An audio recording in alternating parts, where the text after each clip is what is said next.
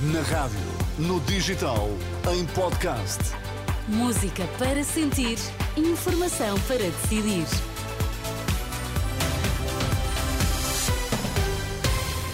À hora certa, atualizamos toda a informação aqui na Renascença. Vamos saber quais os títulos em destaque. Debate entre líder do PAN e líder da CDU deu destaque ao tema da saúde. Governo brasileiro lança luta contra a dengue.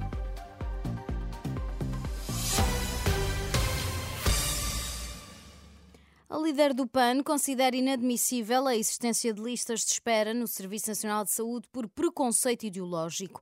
No debate da tarde desta terça-feira, na RTP, com o líder da CDU, Inês Sousa Real admitiu que as parcerias público-privadas podem ser uma solução, mas apenas no curto prazo. Neste caso, As nós PPP fazem que ninguém sentido? deve ficar numa lista de espera por uma questão de preconceito ideológico. E como tal? E, portanto, e como tal, se não, se não houver uma opção a médio, a curto prazo, que essa poderá ser uma alternativa, mas essa não é a solução para o SNS.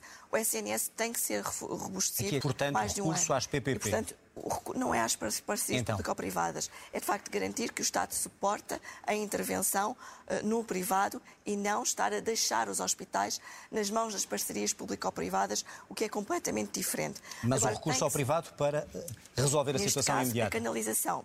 Do lado do PCP, Paulo Raimundo afirma que não há falta de médicos e enfermeiros em Portugal, existem profissionais suficientes, mas não querem estar no SNS. Por isso, o secretário-geral comunista sugere ir buscá-los ao privado, mesmo que isso acarrete muitos custos para o Estado.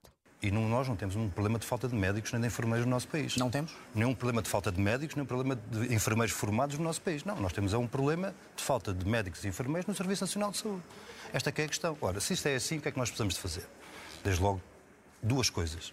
É acarinhar e reter e respeitar os, os médicos, enfermeiros e técnicos no Serviço Nacional de Saúde e criar as condições para que outros que estão hoje noutros setores possam vir para o Serviço Que Nacional outros de Saúde. setores? Está a falar do privado? No privado, por exemplo. Isso Ou- ou significaria muitos- ou muito muitos- mais dinheiro do ou Estado a pagar aos, aos médicos e enfermeiros, é isso? Mas qual é a alternativa que temos? Continuar neste caminho de desmantelamento do Serviço Nacional de Saúde? É essa a alternativa eh, na- na- da nossa parte? Mas é acha que tem- Outro dos temas a debate foi a atual situação na agricultura. Nenhum dos candidatos considera que o problema esteja nas medidas ambientais.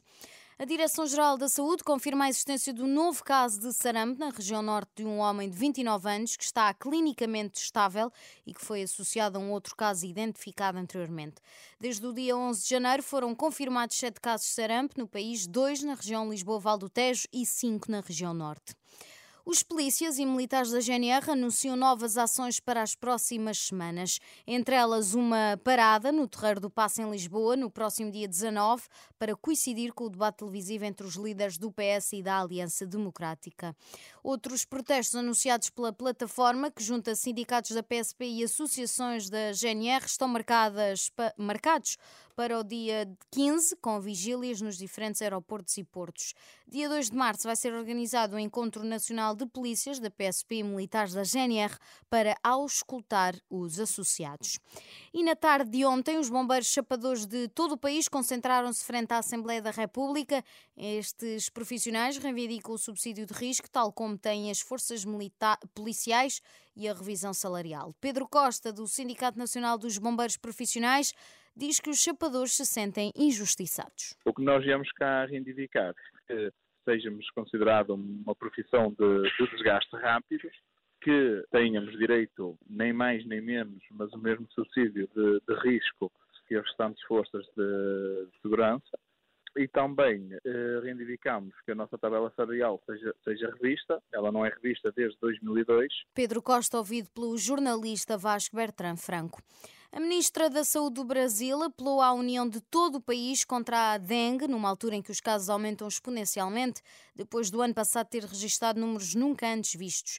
Dados do Ministério da Saúde do Brasil indicam que o país registrou mais de 300.045 casos prováveis de dengue este ano, com 36 mortes e outras 234 em investigação.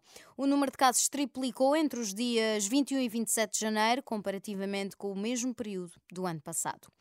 Seis pessoas foram mortas num bombardeamento israelita contra um veículo da polícia em Rafah, no sul da faixa de Gaza. Testemunhas disseram à agência de notícias francesa Associated France Press que as seis pessoas viajavam no veículo que assegurava a passagem de um caminhão de ajuda que transportava farinha no bairro em Rafah.